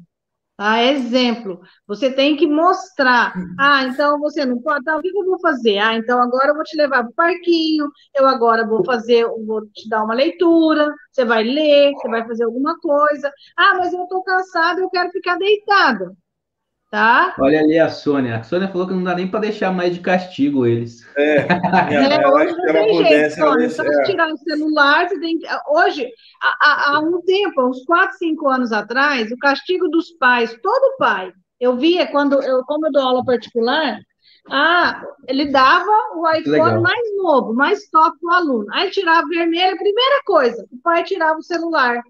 Eu falava, gente, mas foi você que deu. Como que você vai dar um iPhone mais top que, é que o menino não vai mexer no negócio? Entendeu? Então a gente Isso. é que dá. A gente é que você dá. falando, você eu, falando, eu lembrei de uma história. É, de uma assim, aluna... só falar uma coisa. Quando eu comecei a dar aula particular, foi a época do BlackBerry. Não sei nem falar isso ah, direito. Ah, BlackBerry. mais top, né? Que o pessoal do, do, de um colégio aí tinha. E, nossa, e fervia de aluno, eu tive aluno demais e bombou aquela loucura. Aí, e os alunos contavam, ah, professora, não, a gente fica mandando mensagem um para o outro, de uma sala para outra, na hora da aula, a gente não presta atenção. Eu falei, meu Deus, eu vou no Paraguai comprar uma caixa e vou distribuir nas escolas tudo. Eu não consigo trabalhar desse jeito, porque aí não vão nunca mais. Porque o que, que eu faço? Eu quero que o meu filho é, presta atenção na sala, mas ele vai com o celular para a escola, ele vai para todo lugar, está com o celular, está conectado e está mais. Então, eu tenho que pôr um limite. Tem uma tão tal horário que você não esse, vai poder. Mãe, esse limite que os pais às vezes não colocam, você acredita por, por querer um agrado, por tentar mendigar um amor do filho, tentar agradar, alguma coisa assim? Suprir, suprir a necessidade da presença. Suprir a presença com o presente. Sim, pode ser, meu filho. É, geralmente tem pais assim, tem pais que não é assim, que, que não é que é presente, que está presente, que tem dinheiro, entendeu? Porque tudo é muito fácil. Então tem todos os lados. Não é só isso. Tem alguns que realmente, não, eu vou dar o celular para meu filho, que ele vai brincar e vai me dar sossego tá? Ah, isso é para dar sossego, porque dá um sossego. O Isaac, quando está assistindo os filminhos dele, ele fica quietinho, entendeu? Oi, Gilma, boa noite. Aí, então, é, é isso, mas tem várias coisas, tem várias coisas que a gente tem, que, que não dá para pensar numa coisa só, tá? Uhum. Tem, tem gente que para se ver livre, para não encher o saco, para não ficar pedindo, mas você tem que ver o limite tá? Eu estou falando isso daí em questão de, igual a gente falou antes, né? Com responsabilidade, com consciência, porque se você realmente não, não vestir a camisa de pai e mãe, né? Você de pai, a Catarina de mãe, né? Se vocês não vestirem, não adianta, e não adianta ficar falando nada, porque não vai ficar a ver navios. Então, realmente, é, é, tem vários fatores, muitos dão para que é, é o presente para suprir a presença. Ah, eu vou viajar, meu filho, aí pelo menos ele não percebe que eu não estou vindo aqui, não estou almoçando em casa, não estou vindo em casa, ele nem vai perceber, porque ele está com o celular ali. Então, tem também, mas não vou dizer que todos os casos sejam esses casos, entendeu? Entendi. É isso. Isso é, isso é muito bacana. E, Jean, como que você vê como que a pandemia te fez olhar para o digital? Cara, para mim foi, é, vamos dizer assim, uma forma de você não só se atualizar, né? Mas aquela coisa de você usar uma ferramenta para um outro princípio, outro propósito, que foi no caso, aquela vez que eu falei sobre você com o Instagram, né? Para o Shaddai. Eu falei assim, cara, a gente tem que ir pro digital.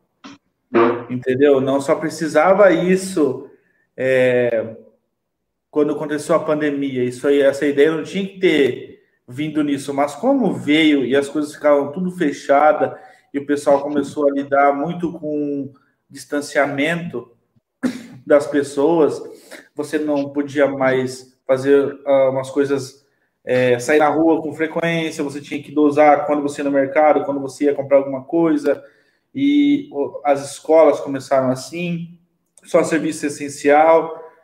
Então eu vi essa necessidade de não só disso, mas de ir para o digital para conseguir também é, ser mais visto, é, atingir um público mais fora do, do padrão, que seria, no caso, uma indicação de um cliente para outro cliente, ou um, um boca a boca, alguém fala que o seu serviço é bom e você é indicado, mas essa ideia devia ter vindo antes, né? Antes do, da pandemia, porque o digital já estava aí, já estava, já tava, já tinha começado, as pessoas já estavam começando a ver isso de uma outra forma, começar a ver essas ferramentas de, das redes sociais, Facebook, Instagram, tudo como uma forma de você de você vender, de você vender alguma coisa, seja no marketing digital, seja um, um outro produto seu, entendeu? Então, só que daí precisou a pandemia para dar esse esse start para mim, entendeu? Ver como que eu vou fazer para conseguir mais clientes, como que eu posso fazer?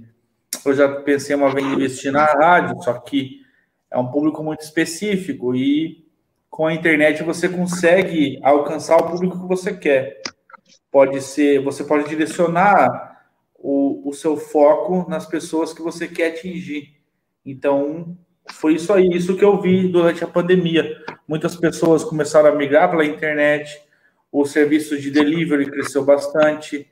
A Amazon, por exemplo, cara, a Amazon cresceu pra caramba, o cara se tornou o mais rico do mundo. Depois, né, passaram ele, ele recuperou de novo esse posto e tal, mas o serviço de delivery de qualquer coisa, de comida, de materiais, de tudo foi migrando para o digital. Já tinha no digital, mas tudo ficou muito mais é, familiarizado, vamos dizer assim, porque as pessoas, algumas pessoas, hum, eu tenho medo de comprar pela internet, não sei que, como é que vai ser, entendeu? Então foi acontecendo isso. Foi quando eu lembro também do meu pai. O meu pai, quando ele começou, quando eu comecei a trabalhar com ele uma vez, ele falou bem assim: ó, hoje é dia de você ir no banco. Tá aqui. Ele me dava todas as continhas para pagar e o cheque. Falou: ó, você vai lá no banco e você paga essas contas, as contas são do mês. E toda semana eu tinha que ir no banco para pagar DARF e tudo mais. E eu perguntei para ele assim: por que você não usa internet bank? Paga tudo pela internet. E ele tinha medo, ele tinha receio, porque ele, né, ele não estava habituado com essa questão da internet e tudo mais. Então a gente sempre tinha que fazer essa função. Ficava duas, três horas no banco, na fila, esperando. E aí, quando ele aderiu ao digital, nessa questão do internet banking, cara, uma maravilha. Porque hoje ele não precisa ir no banco. Ele faz tudo pelo aplicativo, ele paga todas as contas, ele transfere dinheiro, ele faz tudo o que ele precisa. Assim como a gente também aderiu a essa. Eu sempre falei bem assim, eu quero, eu sempre quis ter um aplicativo do banco, lógico, no meu celular, para me pagar minhas contas, para não precisar ir na lotérica. E eu nunca fazia isso, eu sempre me enrolava, enrolava. Hoje não, hoje eu entro ali, chegou a conta, eu aponto o celular, código de barra, pagar. Sim, pronto, tá pago. Não precisei nem sair de casa. Perdi 30 segundos ali e paguei uma conta. Entendeu? Então, acho que a pandemia veio assim para o pessoal. É, não que vai ser só a internet, mas que o pessoal pode usar essa ferramenta não só para ficar postando foto ou vídeo, ou vivendo a vida das pessoas, o que seja, mas uma ferramenta de você alcançar outras coisas, outras prioridades, seja o trabalho ou o que seja, entendeu? Vender o seu produto ou buscar um trabalho também. Você está com o som mutado. E para você, mãe, como que você viu essa é, essa né, ao digital na pandemia? É, então, isso que o Jean falou ali, eu estava escutando ele falar e pensando, né, a mesma coisa do Carlos e sou eu também, né? É, porque a gente, como vive mais ou menos a mesma geração, tá? E eu também sempre tive muito medo de comprar pela internet, sempre achei que aquilo ia vir tudo estragado, tudo errado. Sempre que eu ia comprar, eu pedia, tinha que ser a Catarina, ou o Henrique, ou o Heitor perto de mim, porque eu não conseguia comprar sozinha. Até hoje eu não tenho muita coragem de comprar sozinha, não, porque eu não sei se o site é bom, se não é, né? Então, e, e também essa questão do banco. Hoje eu, eu vou ao banco quando eu preciso só para depositar alguma coisa ali rapidinho, tá? E, e, só. Eu não faço mais nada no banco. Não mais nada. Eu não vou, não pago nada. Não, a, as contas eu já programo tudo. Vai chegando, eu já vou programando. E as que chegam, a maioria para mim hoje chega tudo online, né? Chega tudo no e-mail. E eu não, não faço mais nada em banco. Não vou. Então, assim, eu para mim me facilitou muito, foi muito bom. Eu também tinha esse negócio de ficar, de ter que ir no banco e fica em fila e perde muito tempo e não sei o quê. Então, isso para mim era uma chatice. Que se eu não gosto, uma coisa que eu não gosto de fazer é isso. Então, é, eu, eu, hoje eu procuro ver a internet assim, no que, que ela pode trabalhar para mim, no que, que ela pode me ajudar. É isso, é isso que eu faço. Igual hoje, quando o Henrique foi, tá, é, é, são coisas que vão estar tá trabalhando para a gente. Eu, eu faço uma coisa tal e vou me ajudando. Então, hoje, por exemplo, essa parte do, do banco, eu, eu, ela trabalha toda para mim, né? E, e, faz tudo lá. E, e olha que eu tenho é, várias conta em várias agências, então assim você acaba que ficava para lá e para cá. E agora hoje é, é tudo mais fácil. Então para mim veio facilitar muito. E, e, me, assim, eu falo que houve essa mudança também de descobrir, né? Descoberta, de você começar a pensar em coisas novas, como, por exemplo, agora, fazendo isso aqui. Quando que eu ia imaginar eu fazendo um negócio desse, né? É, nunca. A, a, às vezes que o Henrique ficava gravando lá, a gente fazendo é, para postar um negócio, uma, uma. Como é que chamava aquilo? Nem não sei mais. Não era das lives ah, o anúncio que eu que ia estar tá falando. Aquilo para mim era uma loucura. Então, é, se falasse para mim há, há, uns dois anos atrás, não, Leila, você vai participar online, eu falava, você está ficando louco? Nunca que eu vou fazer isso. Né? Você está louco? Então, assim, são coisas que a gente vai se adaptando tá? A gente vive de acordo com a realidade. O que eu lembro muito, assim, nessa questão digital, quando eu estava fazendo o curso de farmácia, que eu já, quando eu fiz farmácia, os meninos, já tinham os meninos, né? Eu me uhum. formei em farmácia já com 40 anos. E eu tive informática é, na, na faculdade. E o professor, no primeiro dia de aula, ele ainda falou, falou assim, olha, gente, olha bem para esse negócio, ainda era aqueles brancos, né? E eles não mordem. Isso aqui não morde, gente. Isso aqui não é, pode pode olhar, pode pegar, pode mexer, pode explorar para vocês aprenderem. E eu era mais velha, claro, porque é, já estava fora da minha época. E aquilo para mim eu ficava olhando aquilo assim, pensava, meu Deus, quando que eu vou conseguir mexer nisso, fazer um PowerPoint, fazer um Excel, uma tabela, um negócio? E hoje eu estou aqui online. Então, isso tem o quê? Uns, uns 15 anos. Então, né, não é tão longe falar assim, ah, isso, quem, ah, é do século passado? Não, foi aqui há 15 anos atrás, entendeu? Então, a gente, é, é, para mim, mudou muito a minha vida, mudou muito, tá? Então, igual agora, recebe, recebe uma ligação, você faz uma coisa, você conversa, para mim, só vem melhorar. E na pandemia, eu acho que isso aí potencializou muito, muita coisa que a gente fazia, hoje a gente faz muito mais. Então, veio aumentar, veio aumentar. E fazer a gente aceitar desafios. É, porque para mim isso aqui hoje é um desafio. Né? Tá participando são desafios. Então, é, eu acho que essa pandemia veio para isso. Para essa parte digital. Que massa. Pessoal, se vocês tiverem alguma dúvida, pode postar aí nossos comentários que a gente vai respondendo, tá?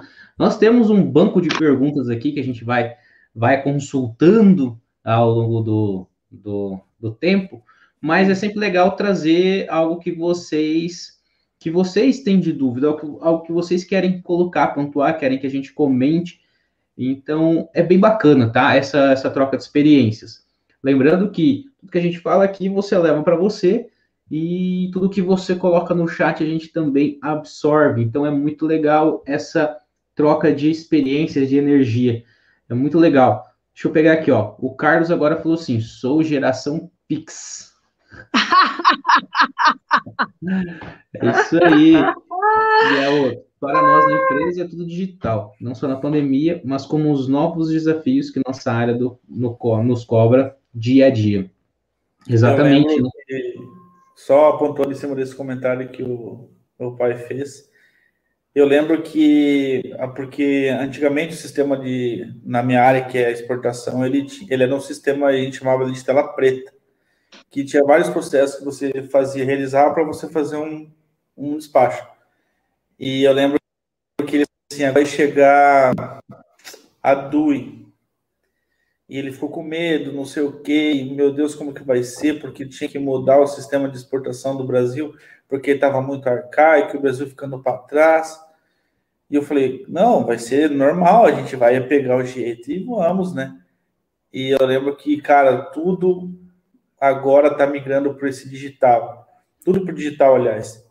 E daí foi uma surpresa, a gente ninguém sabia nada, fiz um curso e hoje é muito simples, entendeu? Ficou muito mais fácil você fazer. E eu lembro que antigamente, lá, quando meu pai começou a trabalhar, que ele montou o escritório dele lá uns 20 anos atrás, se eu não estou enganado, me corrija se estiver errado. É, eu lembro que ele falava assim, que todo, todo todo aplicativo assim da Receita ele tinha que instalar no computador, né? E era muita folha, cara, papel, nossa, tudo papelado, um monte de papel, cara, esse processo grande. E hoje já não precisa instalar mais nada, porque hoje é tudo tudo online. Você entra no tudo site digital. da Receita, você vincula o seu, seu certificado digital e você faz tudo pelo, pelo navegador ali, entendeu? O site da Receita, tudo ali. Não precisa mais tanta coisa, entendeu? E cada vez vai atualizando mais. É, é, isso é bem bacana.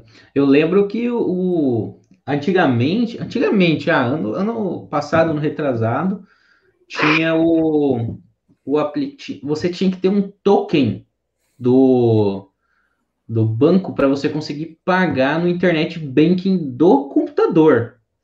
Uhum. Hoje, graças a Deus e graças a essa tecnologia, a gente pode fazer direto no celular sem precisar de nenhuma aprovação a mais, só aquela aprovação que a gente faz no começo, que é aprovando o celular, né? Senão a gente não não não teria a segurança de hoje. Então, a, a nossa a nossa internet, a na internet, a nossa internet, a internet do, do mundo global, né? ela aqui no Brasil ela não é as melhores e por incrível que pareça, né? Nós estamos com uma internet que ela é mediana, enquanto que nós temos hoje, hoje aqui em casa eu tenho 200 megas de internet. Só que uhum. esses 200, esses mesmos 200 mega na China, no Japão, é um outro preço, é tipo 3 dólares. Você paga 3 dólares por 200 mega. Hoje eu pago 101 reais por por 200 mega. Então você tem uma grande diferença desse avanço de tecnologia. E é muito, muito bacana ver. Hoje a gente estava vendo um comentário.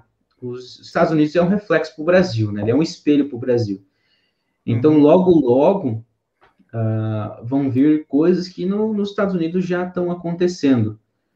E eu não sei se vocês estão é, acompanhando a tecnologia que a Amazon está desenvolvendo, que é aquela tecnologia não só da, da Alexa, uhum. onde você fala com a Alexa, né? Que é, um, é como se fosse um, um, uma caixinha de música, e você fala com Alexa.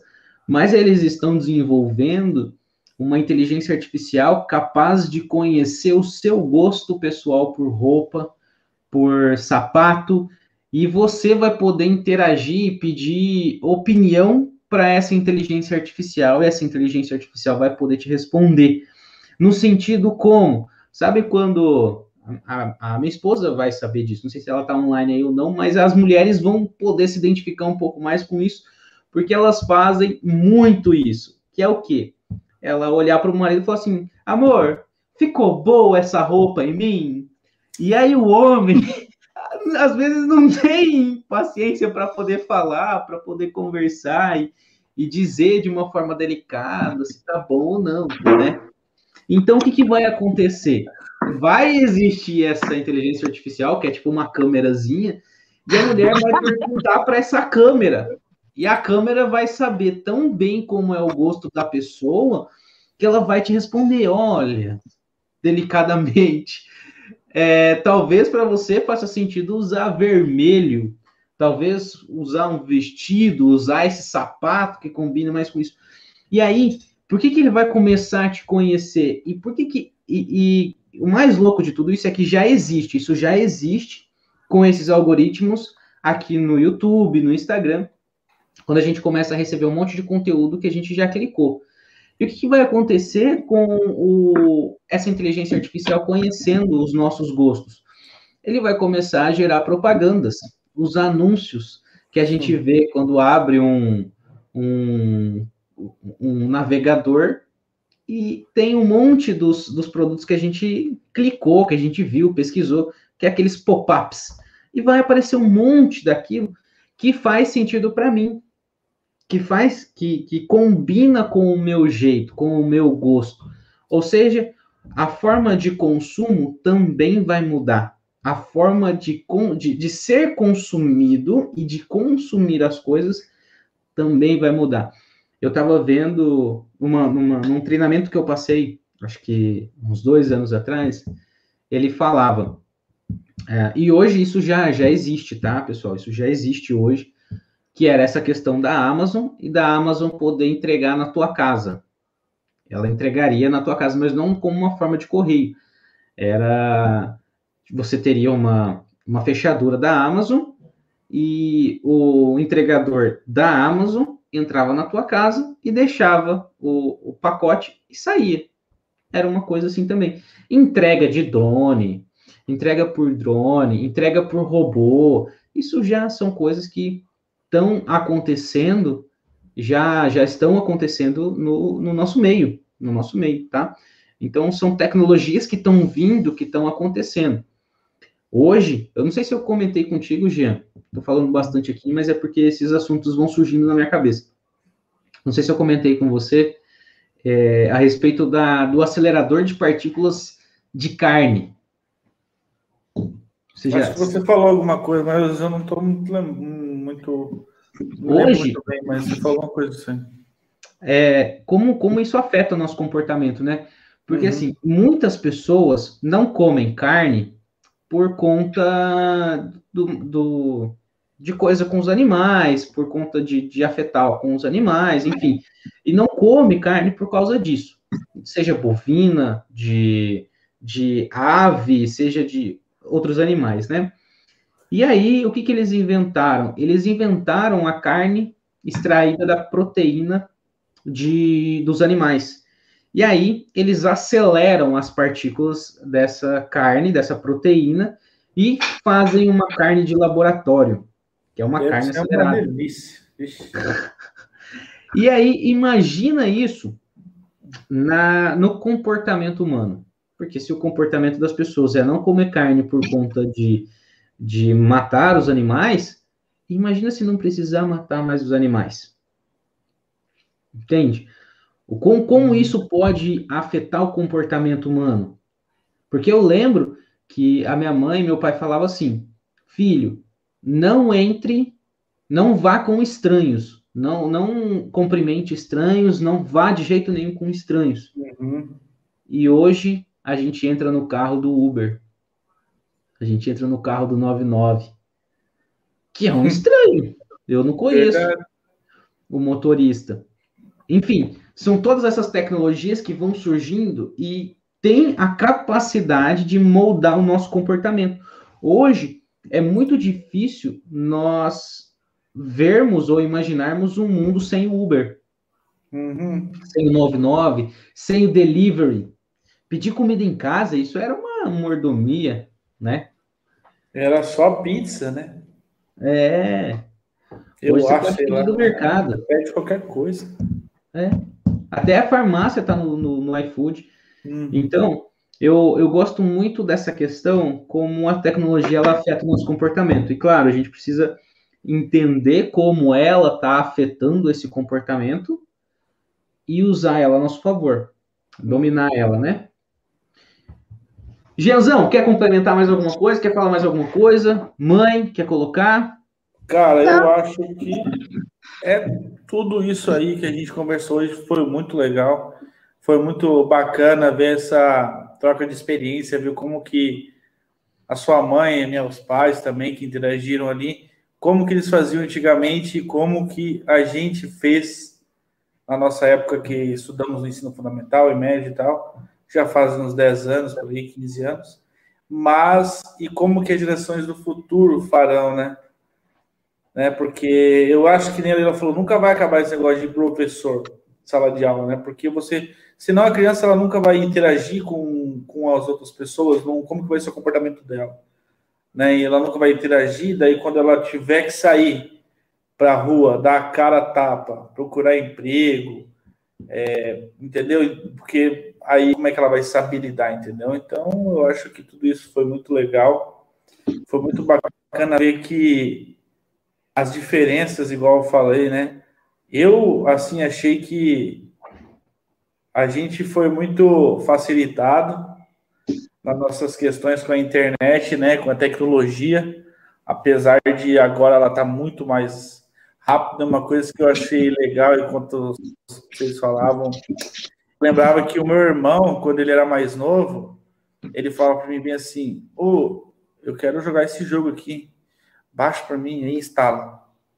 Eu falava, tá. Fui lá, fazia tudo, baixava, instalava, falava, ó, tá aqui, pode jogar. E sempre foi assim. O meu irmão sempre pedia para mim fazer as coisas para ele. Aí, um dia ele começou a fazer sozinho. Ele começou a pesquisar vídeo na internet, começou a usar a ferramenta para fazer o que ele queria.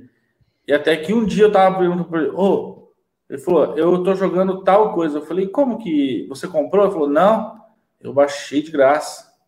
Eu falei, mas como? Ele falou assim, tem um negócio lá que você faz. Eu falei, e você faz como? É, você baixa aqui, você coloca isso aqui e faz. Deu, não entendi nada. Eu falei assim, não, eu faço para você, eu te chamo. Eu falei, aí, ó.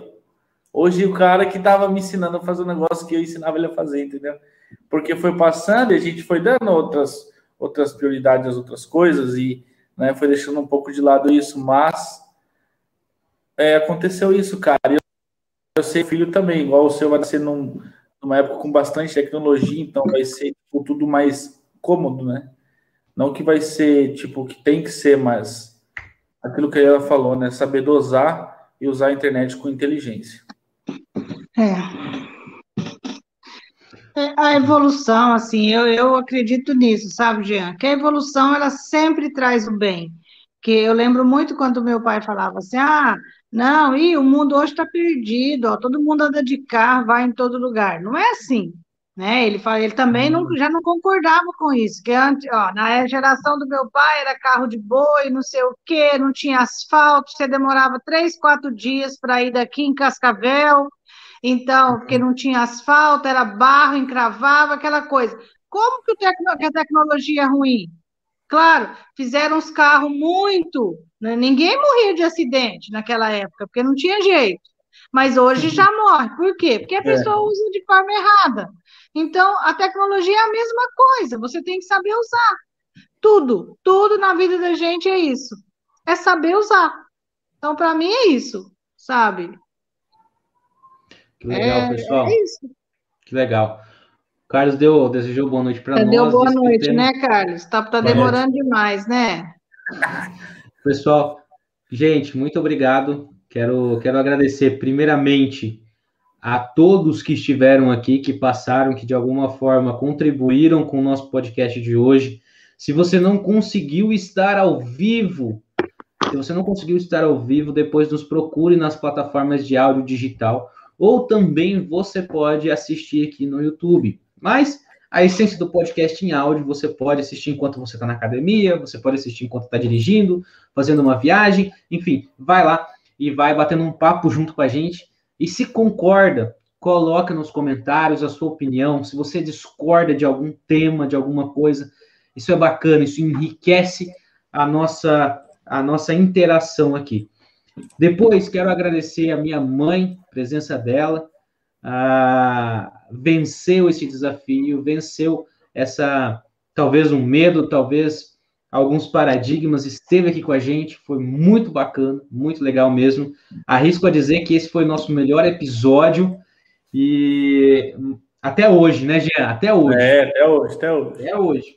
Porque o melhor vai ser o próximo. O melhor vai ser Deus o próximo. Uhum. Quero agradecer ao Jean, o Jean, meu fiel escudeiro, meu grande, grande aliado nessa empreitada. Tamo e junto. vamos para cima, vamos para cima, né, Jeanzão? É verdade. Agradecer Gente, Henrique, boa noite também. Quero agradecer também a participação aí, tá? Por ter me convidado. E, e é isso, todos que participaram aí também, que tiveram presente, todos que ainda vão assistir. Então é uhum. isso, a vida da gente são os desafios, tá? Agradeço muito aí, muito, muito obrigada. Obrigada ao Jean também, é aí a, o convite, o Henrique, tá? Estamos juntos, sim. Tudo para melhor. É isso aí. Abraço a todos, uma boa noite e até quarta-feira que vem.